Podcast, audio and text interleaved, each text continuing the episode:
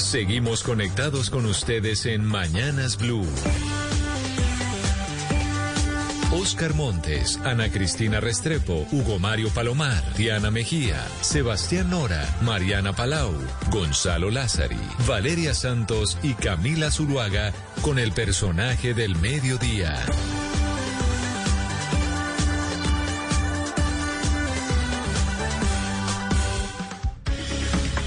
Son las 12 del día, 16 minutos, y nosotros seguimos conectados con ustedes aquí en Mañanas Blue. Vamos desde las 4 de la mañana hasta la 1 de la tarde. Y nuestro personaje del día hoy es la senadora del partido Alianza Verde, Angélica Lozano, que está conectada con nosotros porque, pues sí, a las 6 de la tarde se cierran pues las posibles modificaciones que se le pueden hacer a las listas al Congreso de la República para lanzarse el próximo año, en donde las elecciones serán en el mes de marzo. Senadora Angélica Lozano, bienvenida saludamos a quienes se conectan con nosotros a través de Facebook Live y también a nuestros televidentes de todas las noches en Noticias Caracol Ahora, el primer canal digital de noticias en Colombia. Senadora Lozano, muchas gracias por acompañarnos y por estar el día de hoy con nosotros. Muchas gracias a ustedes. Senadora, es importante tenerla usted por varias razones, porque hay incertidumbre en muchas listas. Digamos que se sabía que hasta hoy a las seis puede haber algún tipo de cambios, personas dentro de los partidos políticos que habían eh, renunciado, que dijeron no vamos a seguir en esas colectividades, no nos vamos a lanzar al Congreso de la República. Nos contaba nuestra editora política ahora que, por ejemplo, en el Centro Democrático, Eduardo Rodríguez podría arrepentirse y volver a lanzarse.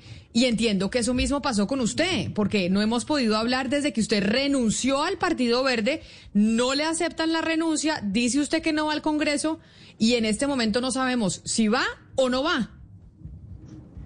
Bueno, pues la noticia o la decisión que tomé y que aprovecho este espacio, Camila, es para confirmar que me inscribo hoy como la número 10 al Senado. Usted que le gusta el fútbol sabe que el 10 es un armador y yo todo este año me dediqué a construir una coalición porque el momento que vive Colombia eh, de cambio implica transformación, organización, trabajo en equipo. Y bueno, por dedicarme tanto al, equipo y al colectivo, demoré para el final mi decisión y, y aquí está, me inscribo esta tarde como el 10 al Senado de la coalición de la esperanza, del Partido Verde y la Esperanza. Bueno, pero entonces vamos por parte, senadora Angélica Lozano, porque entonces se lanza usted nuevamente al Senado de la República, va con el eh, número 10 en lista abierta.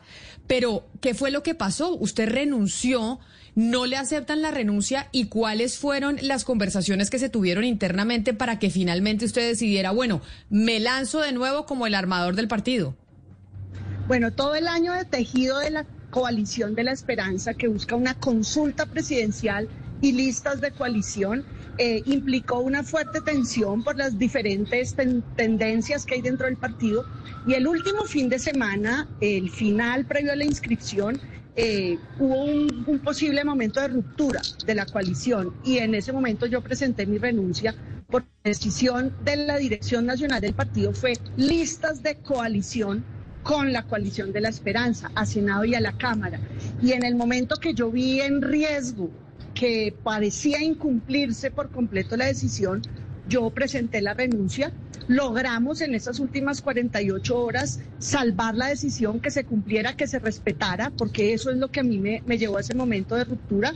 Y luego, pues, la, el partido por unanimidad y con una carta muy grata para mi gusto, reconociendo mi trabajo, eh, no aceptó mi renuncia. Así que logramos que se respetara lo decidido, logramos salvar la coalición de la esperanza y ese es mi objetivo que el Congreso, al Congreso de Colombia llegue una lista de coalición y que haya una oportunidad de escogencia de candidato en consulta y cada hombre y mujer de Colombia escogerá a quien acompañe de presidencia. Pero eso fue lo que pasó, Camila. En los últimos 48 horas estuvo a punto de perderse la coalición proceso al que le aposté durante todo el año, motivó mi renuncia y el desenlace pues fue el, rechazo de la renuncia y aquí estamos. Pero también es cierto, senadora Lozano, que uno de los puntos, si no entiendo, si mal no entiendo, que usted planteaba en su carta cuando decía no voy más con el Partido Verde, usted la publicó en su cuenta de Twitter, tenía que ver, entre otras cosas, por cómo había una tendencia dentro del Partido Alianza Verde a hacer listas conjuntas o hacer acuerdos políticos con el pacto histórico, dejando de lado a personas del Partido Verde, del Partido Alianza Verde, que venían trabajando desde hace mucho. ¿Qué pasó con esa parte? ¿Qué pasó con ese punto? Ya no están desde el Partido Alianza Verde haciendo acuerdos, teniendo cercanías con gente del pacto histórico de Gustavo Petro? No, es que separado. La decisión de libertad presidencial permite que cada persona que representa al Partido Verde apoye a quien quiera la presidencia, bien sea Petro en el pacto histórico o la gran mayoría están acompañando el tarjetón de la consulta, sea Fajardo, sea Alejandro Gaviria, y eh, a Carlos Amaya como independiente, otros a Camilo Romero mi carta de renuncia. Senadora. Estamos teniendo, eh, vamos a ver si logramos eh, mejorar la comunicación con la senadora eh, Mariana, porque pues estamos con el Internet. Ya sabe usted que a veces el Internet no funciona del todo y a ver si la podemos escuchar mejor para saber qué fue lo que pasó con el Partido Verde. Pero yo le hacía la pregunta a la senadora, no por la elección presidencial sino por la cercanía en las listas a Congreso, a cámaras y demás del Partido Verde con la con el pacto histórico. Sabemos que hay libertad para que los miembros del Partido Verde voten por Gustavo Petro si quieren. Pero ¿qué pasó con las listas al Congreso? Que ese entiendo era otro de los puntos de molestia. A ver si ahora sí me escucha y la escuchamos mejor. ¿Escucha? ¿Ahí me escucha? Sí, la escucho, eh, perfecto. No, la decisión es que las listas de coalición sean con la coalición de la esperanza. Y esa decisión, honrarla, fue la cuando fue que presenté la carta. Pero esa decisión está blindada y no hubo, digamos, eh, mayor posibilidad, nunca hubo posibilidad de hacer listas con el pacto histórico. Lo que quisieron algunos compañeros fue hacer la lista solos, salirse de la coalición, pero por supuesto, o por fin logramos, digamos, corregir y que se cumpliera lo pactado. Pero entonces, el lío nunca fue listas con el pacto, el lío fue la posibilidad de listas solos, incumpliendo el mandato, lo acordado y el pero, senadora, digamos que pues a algunos no les gustó esa decisión. No, no todos están eh, contentos con esa decisión que se tomó en el partido para que usted al fin aceptara eh, lanzarse en ese número 10. Y hay muchos que también, por ejemplo, dicen por qué a Angélica Lozano sí se le permite eh, escoger su número. Hay otros que, por ejemplo, querían un número y se les dio el que quedaba, por ejemplo. Yo me quiero, yo pregunto por esas divisiones que pueden generar estos acontecimientos últimos. Bueno, no, vamos a, vamos a mejorar la llamada, Mariana, porque está es importante escucharla y a veces nos pasa esto con, eh, con el tema del Internet que no siempre es del todo bueno. Todavía tenemos esa falencia y cuando estamos nosotros en las conexiones eh, del mediodía no sucede eso. Pero la doctora Angélica Lozano pues da la noticia y es ella, que es una de las figuras más representativas, sin lugar a dudas, del Partido Verde, vuelve al Congreso y se va a lanzar. Se va a lanzar en una lista abierta con el puesto eh, número 10 y la doctora Lozano es una macha, y yo le digo de verdad, para conseguir votos, porque esta señora sale a la calle a conseguir votos y a volantear ella misma para su propia campaña. Exactamente, es que también ese era el miedo también del Partido Verde, que esa cantidad de votos que ella puede jalonar pues se fueran para, para otros eh, representantes, para otros eh, partidos. Y precisamente pues por eso es que ella es tan importante dentro del Partido Verde, precisamente por eso es que se le deja escoger ese número 10 que es tan emblemático que todo el mundo parece ya, eh, conectada. Doctora Angélica Lozano. Acá estoy. Vamos a ver, Mariana, ¿usted me oye? Sí, usted me oye a mí, Camila, yo no, yo creo que no me está oyendo, no me está oyendo nadie. Yo sí la oigo, yo sí la oigo. ¿Aló? Hola. Yo la escucho. Hola. Doctora Angélica Lozano, ¿me escucha? Sí. Ah, perdóneme las dificultades en la conexión, pero como yo le decía, yo estaba preguntándome por esas divisiones que se pudieron haber generado últimamente eh, dentro del partido. Algunos probablemente no están muy contentos con esos acuerdos a los que se llegaron para que usted pudiera permanecer dentro del partido y para que se lanzara eh, en esa lista al Congreso. ¿Cómo manejar esas divisiones entonces que se pueden, que se pudieron haber generado? En los partidos es normal que haya tendencias y haya diferencias pero más que un acuerdo es un derecho y un reconocimiento a mi trabajo.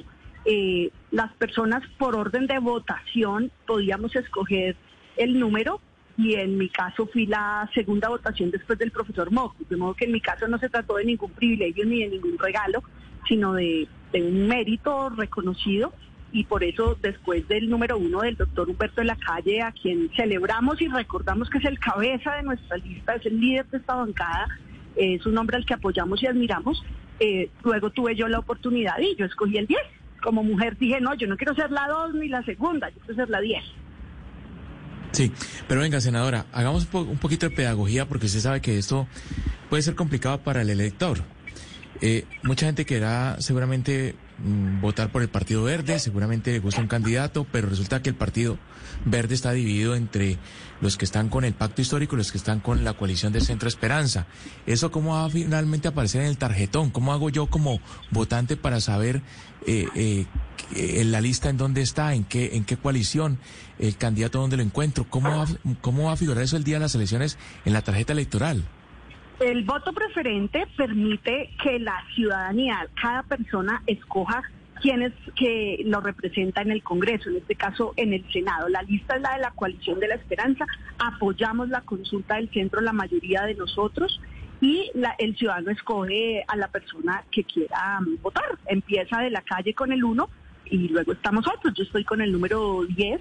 Eh, algunas personas, muy pocas, eh, apoyan a candidatos por fuera de la coalición, candidatos presidenciales, pero el grueso, el 98% de la lista apoya la coalición de la esperanza.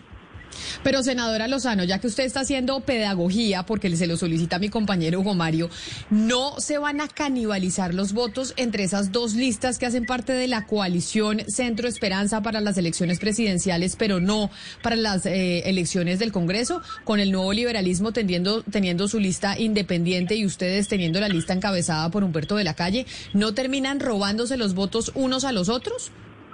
Yo no creo que sea canibalizar, creo que sí es una competencia, una competencia fraterna, respetuosa y que cada persona decide. Estas dos listas apoyan la coalición, la consulta presidencial de la esperanza, así como los otros. La consulta de la derecha tiene muchas listas, la U, Cambio Radical, el Conservador, eh, la lista unificada de los cristianos y la misma consulta de izquierda tiene las listas de, de Fuerza Ciudadana y del PAC histórico, de modo que es la realidad de la, de la tarea electoral. Son dos listas las que apoyamos esta coalición y cada ciudadano escogerá si vota por la otra, que es una lista cerrada, o si aquí escoge, por ejemplo, la veteranía, el liderazgo del doctor de la calle o de uno de nosotros, los demás miembros de la lista. Senadora, pero quien sí se ha canibalizado es el, la, misma, la misma Alianza Verde. Y se lo digo porque uno ve la proyección del partido en los últimos años y ha sido espectacular. Les fue muy bien en las elecciones de alcaldías y gobernaciones, ganaron en muchos municipios, ganaron la alcaldía mayor de Bogotá. Y la pregunta, senadora, es ¿qué pasó? ¿Por qué el partido se dinamitó? ¿Por qué, llegan un poco débiles así? ¿Por qué peleas tan fuertes que si bien hay discusiones que son sanas? ¿Qué pasó? ¿Y qué capaz, qué autocrítica le cabe a usted dentro de ese proceso de dinamitación? Yo creo que la falta de democracia interna y de reglas claras previas, eh, conocidas, universales y acatadas por todas, fueron la clave del deterioro. Pasa en nuestro partido y ha pasado en otros, no es por justificarlo, yo creo que la sociedad colombiana tiene que pararle bolas a lo que pasa con los partidos, porque los partidos son bienes públicos, no solo porque reciben financiación estatal, patrimonio público de presupuesto para su funcionamiento, sino porque las decisiones y lo que se juega y se define en los partidos políticos es de absoluta impacto público y social. Creo que en todos los partidos colombianos hay poder concentrado, poder decisorio, sea por originales fundadores, sea por directivos que no se relevan.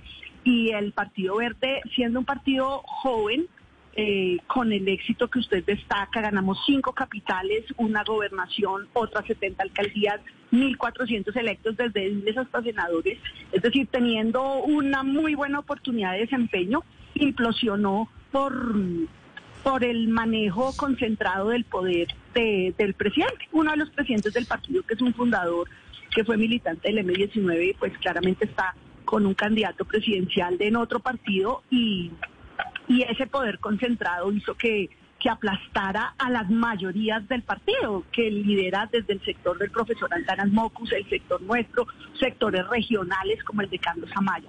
La realidad y la autocrítica es que necesitamos pararle muchas bolas al partido a este y a los demás, porque de qué sirve lograr triunfos si luego en la democracia interna del partido se puede afectar todo.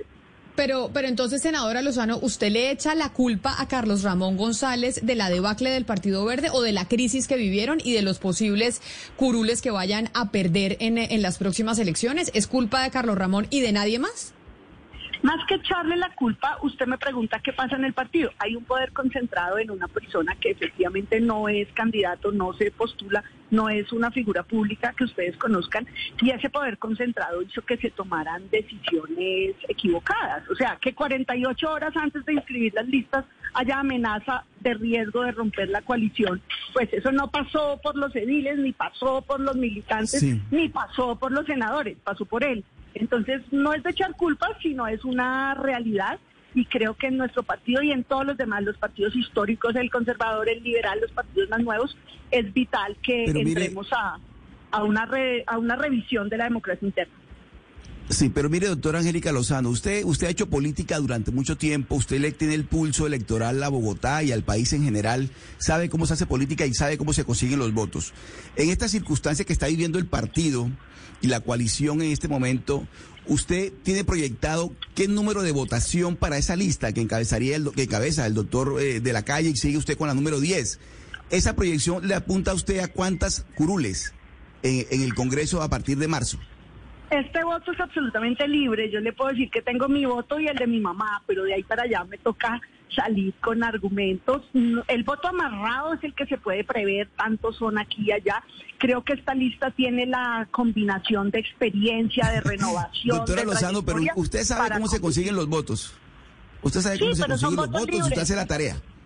No, pero son votos libres. Es que cuando la gente tiene el voto amarrado puede decir tengo 8.342. No, nosotros tenemos un voto absolutamente libre, incierto, y creo que esta es una lista con presencia nacional, regional, que combina fuerzas de, distintos. Está desde el sector de dignidad, de marcha, de compromiso ciudadano, de oxígeno, del Partido Alianza Verde. Muchos de ellos se enfrentan por primera vez a elecciones, otros ya somos veteranos. Yo creo que la coalición en sus dos listas debe superar sin duda los dos millones de votos. Es una meta, es una meta, no es porque es porque la tenemos que trabajar, tenemos que sintonizarnos con la ciudadanía, garantizar allí una presencia responsable de cambio a las estructuras del poder donde, donde hay abuso, donde hay desequilibrio, desigualdad social, en la injusticia, en la pobreza, y esperamos, y eso nos pone el reto. Si usted me pide números, pues tenemos que estar por encima de los dos millones entre las dos listas de la coalición de la esperanza. Dos, pero dos listas entre la, o sea, es decir, la lista del nuevo liberalismo y la de ustedes. ¿Usted cuál cree que va a sacar más votos, la del nuevo liberalismo o la suya? Sinceramente, sin decir que hay voto amarrado ni demás, sino como dice Oscar Montes, los políticos que ya son veteranos como usted saben más o menos cómo son esos votos. Usted dice, mi mamá, mi mamá me ayuda con cinco amigas y entonces esas cinco amigas me ayudan con los primos y así sucesivamente van haciendo ustedes las cuentas.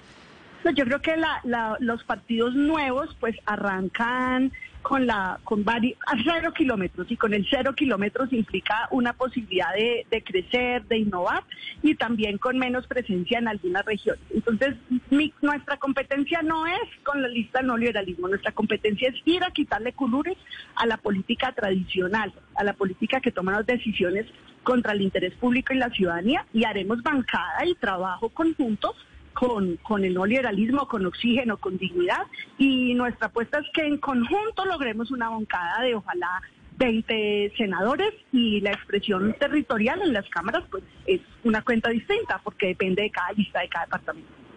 Senadora Lozano, siempre eh, cuando se habla de listas abiertas y cerradas eh, queda la pregunta de la paridad de género. Eh, en el caso de estas listas, ¿cómo podemos garantizar o cómo podemos pensar que podría haber una garantía de paridad? Lograr la paridad en la norma pues ha sido un, reto y una lucha que ya está en el papel. Para hacer la realidad se necesita financiación especial para las mujeres candidatas. Hay procesos admirables.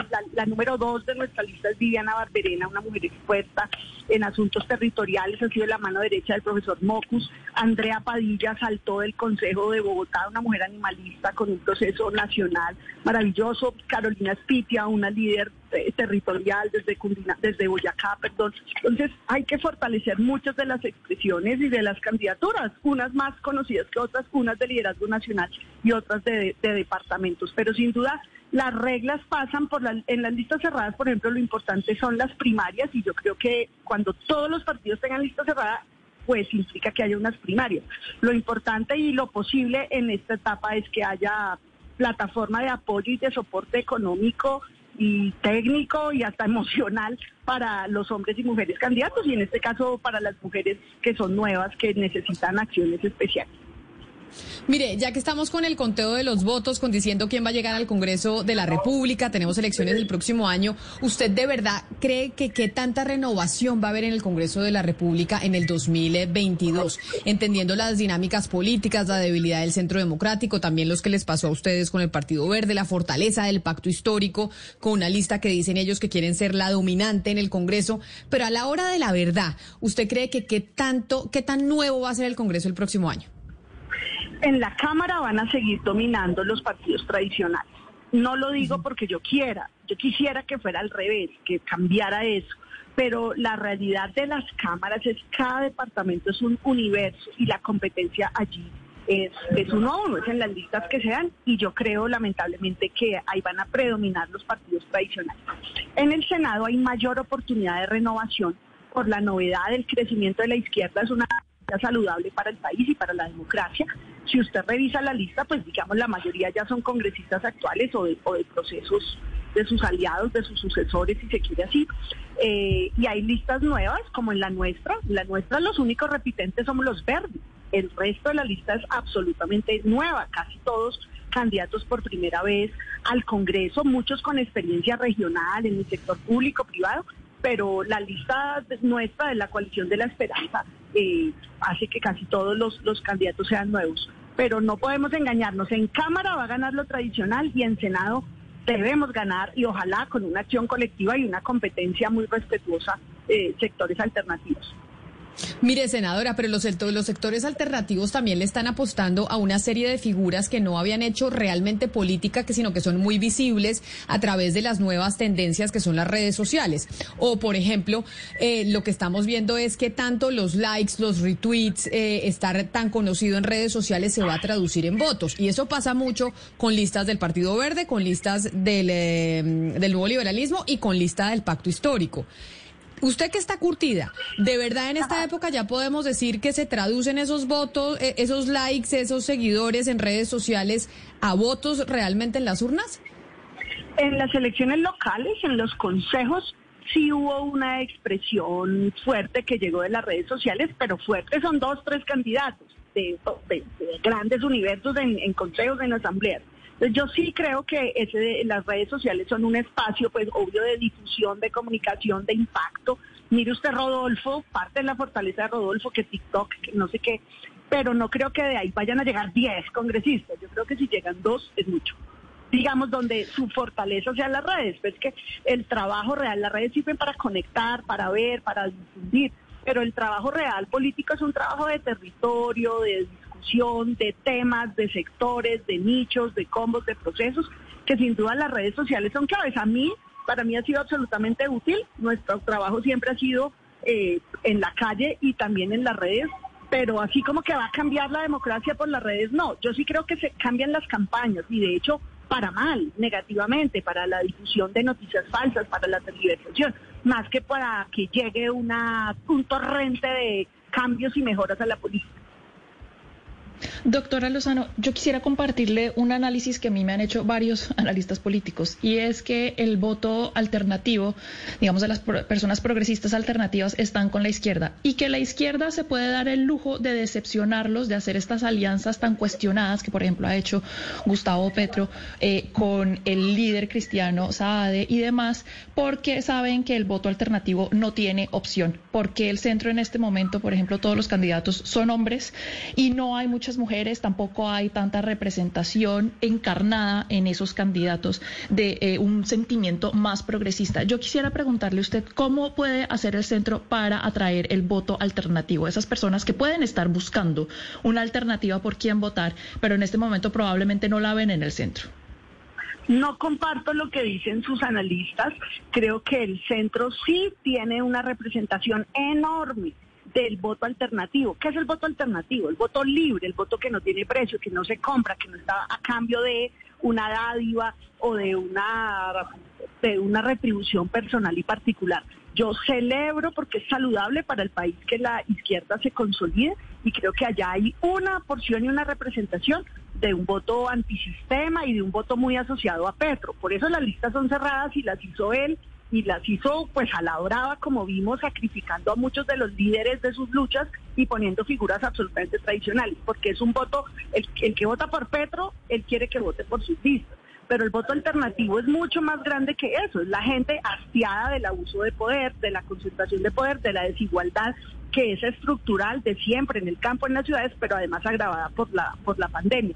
Y en eso el centro tiene mucho por dar. Un hombre como Humberto de la Calle claramente es la expresión de alguien con mucha experiencia de Estado, pero también con una agenda absoluta, por ejemplo, por la implementación del acuerdo de paz. Pero la paz no es solo la del campo, la paz es lograr condiciones reales de acceso a educación, a oportunidades, los microempresarios, los empresarios que tienen que trabajar tan duro para lograr mantener a, flote sus, em, sus empresas, eh, celebran y, y apoyan masivamente las listas del centro porque saben que ahí hay una opción real de, representación justa, por causas justas más que por buscar exenciones o privilegios.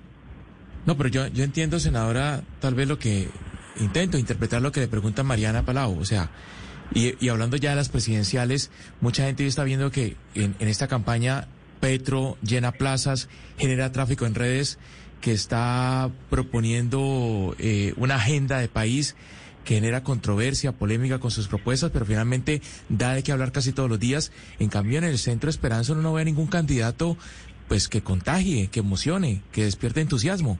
Tal vez eso es lo que lo que quiere decir Mariana, que la gente eh, el, del voto alternativo no encuentra, además de Petro, otro candidato atractivo. Ah, pero es distinto, digamos, la, la generación de polémicas, o por la confrontación sistemática. El senador Petro pues lleva en campaña sin parar eh, cuatro años. Él, nunca se fue a la banca, además porque estuvo ejerciendo eh, la curul de la oposición que se estrenó en este periodo y por supuesto que tiene los atributos y la representación de, su gente y de, y de, su agenda. Pero mire que esas mismas plazas llenas y esa misma bulla se dio en el 2018. Nos ganó el paso a segunda vuelta por solo 200 mil votos, por un 1%. Entonces creo que sin duda la coalición del centro tiene, tiene una virtud. Primero es una consulta competitiva. Nadie sabe quién puede ganar la consulta del centro. En cambio la consulta pues de la izquierda es absolutamente resuelta. Nadie cree que otra persona le pueda ganar a Petro, que Petro vaya a perder. De modo que la competitividad es esencial en la, en la democracia y esa consulta, tanto la del centro como la de la derecha, están abiertas, están libres y creo que van a ser muy atractivas precisamente porque varios la pueden ganar porque no está resuelta, no es de trámite, no está liquidada y lo importante es que la gente sepa lo que se juega en el Congreso. Las elecciones de Congreso son vitales porque la reforma pensional, las reformas tributarias donde le cargan la mano a los unos o donde hay exenciones, solo podemos modificar eso con mayorías y yo por eso celebro la posibilidad de apertura, de crecimiento de distintas expresiones alternativas. La divergencia en mi partido, aunque me cuesta internamente a veces por manejo de conflictos es saludable porque todas las corrientes del partido son gente correcta, honesta, que lucha por el bien común, así tengamos matices y diferencias. Es que estas expresiones crezcan en el Congreso son las que van a lograr que los ciudadanos puedan tener mejor representación y garantía de sus derechos.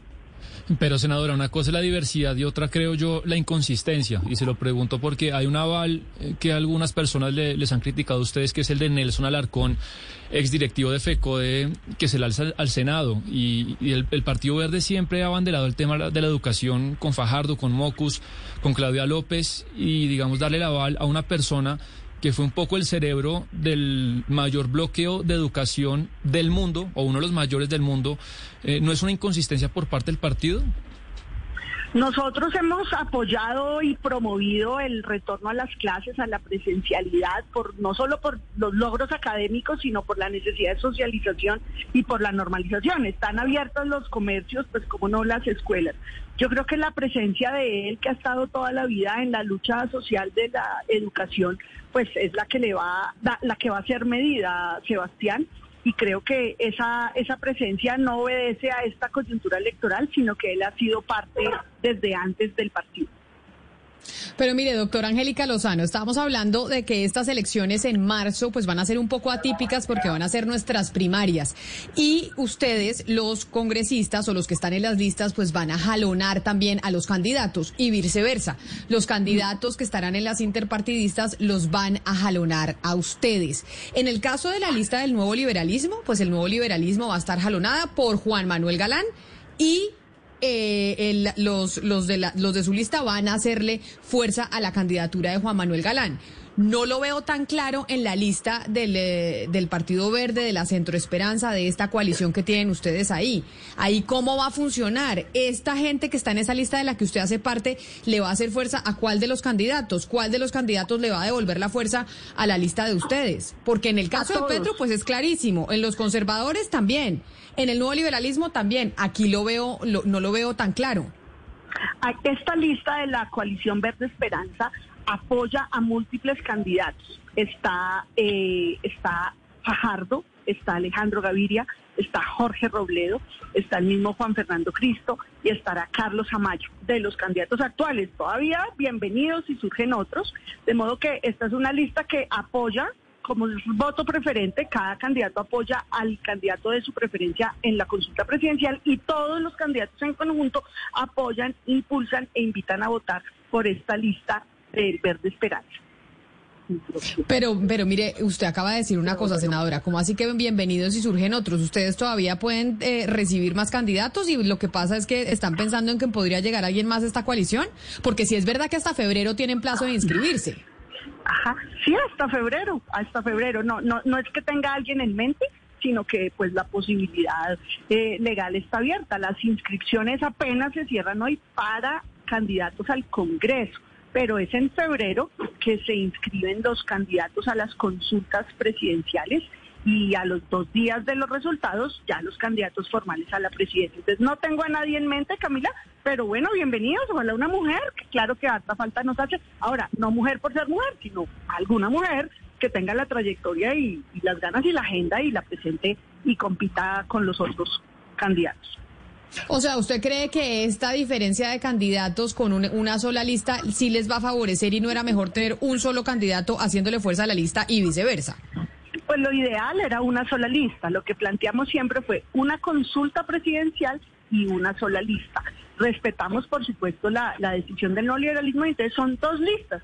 Entonces, entre las dos listas, jalamos eh, mutuamente candidatos a Congreso y Presidencia y lo importante es el ciudadano. Esto más que un asunto mecánico, Camila, es que la gente que la está oyendo en todo el país diga, a mí me gusta fulano o sutano, pero necesito que en el Congreso me represente alguien que pelee por los derechos de la gente. Doctora Lozano, pero usted acaba de decir que hablando del tema de candidatas eh, abiertas, candidaturas posibles, usted acaba de decir, ojalá una mujer. ¿Usted está pensando en alguien? a ver, aquí entre nosotros, ¿está pensando de pronto en una figura de una mujer que haga parte de esa, de, esa baraja de candidatos? De, en este caso, candidata. A mí me encantaría que fuera presidenta de Colombia Cecilia López Montaño. Eh, me encantaría votar por ella, que compita, que participe. Es una mujer que creo completamente capaz, con una madurez y experiencia en el Estado, en lo público, pero también con mucha eh, mirada crítica y capacidad de, construir reformas viables, posibles, eh, para, mejorar la condición de vida de los colombianos en materia de pensiones, de, economía, etcétera. Ojalá alguien como ella se, se, se animara. Senadora Lozano, eh, en estas épocas cuando empiezan a salir las listas y candidatos de todo, pues también empiezan a salir las investigaciones, no solamente periodísticas, investigaciones pues oficiales que se hacen contra ciertos candidatos. De hecho, pues ustedes tienen eh, a Sergio Fajardo que en este momento pues tiene tiene tantos problemas y que pues de los que todos conocemos.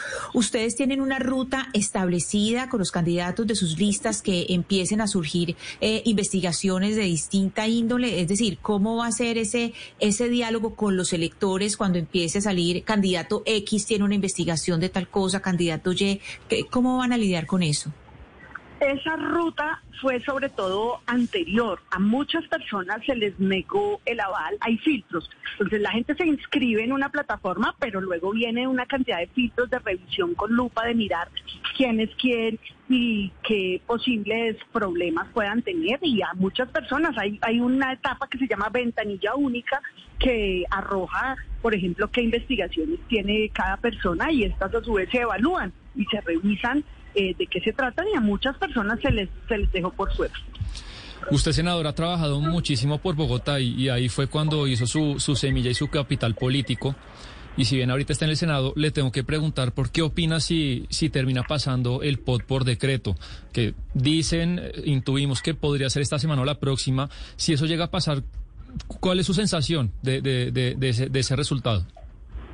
Pero pues, sobre concejal sobre todo senadora sobre todo senadora cuando fue usted cuando fueron ustedes tan críticas con el, eh, el exalcalde Enrique Peñalosa de si lo fuera a pasar por decreto en el pasado. en, el, el POT, el Plan de Ordenamiento Territorial de Bogotá, todos los POT, el vigente y las modificaciones que se han surgido, eh, se dieron en los gobiernos del alcalde Peñalosa, Mocus, Lucho y el mismo Petro en esas ocasiones, y yo creo que esto sí amerita una revisión de la misma ley, del trámite de la ley 388 que da 90 días para el trámite, eh, porque todos se han expedido por decreto. En Bogotá siempre el POT y sus modificaciones, absolutamente todos, por distintas razones, siempre han concluido en que el Consejo no los expide por acuerdo y que se faculta desde la misma ley al alcalde de turno a, expedirlo por decreto.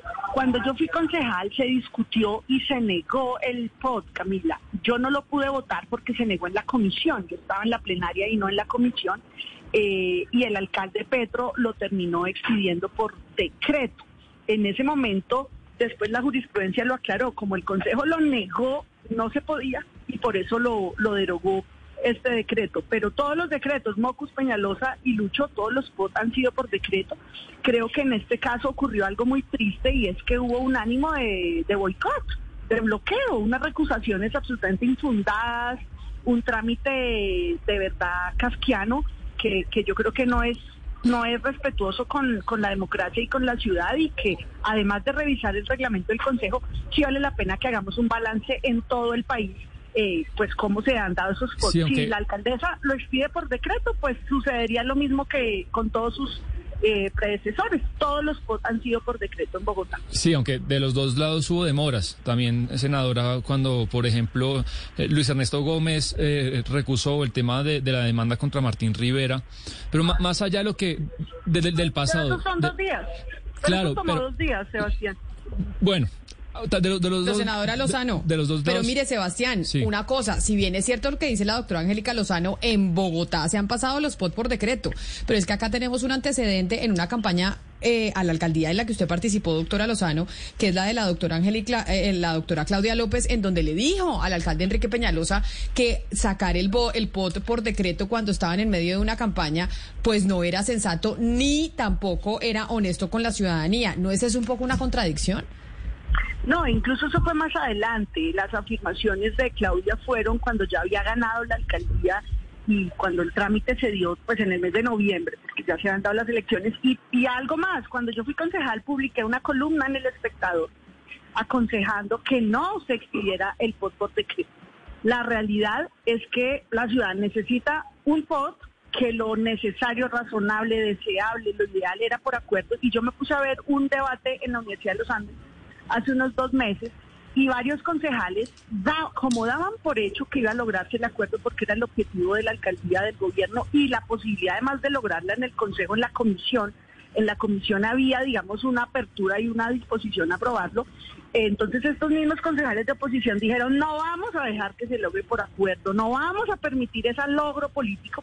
Yo creo que eso es lo que tenemos que romper en la política colombiana en general y bogotana en particular. Nos estamos haciendo daño como país y a los ciudadanos por seguir en la refriega. Con tal de que el gobierno de Bogotá no saque el acuerdo de POP, metamos triquiñuelas y trampas y dilaciones. ¿Quién perdió? ¿Quién perdió?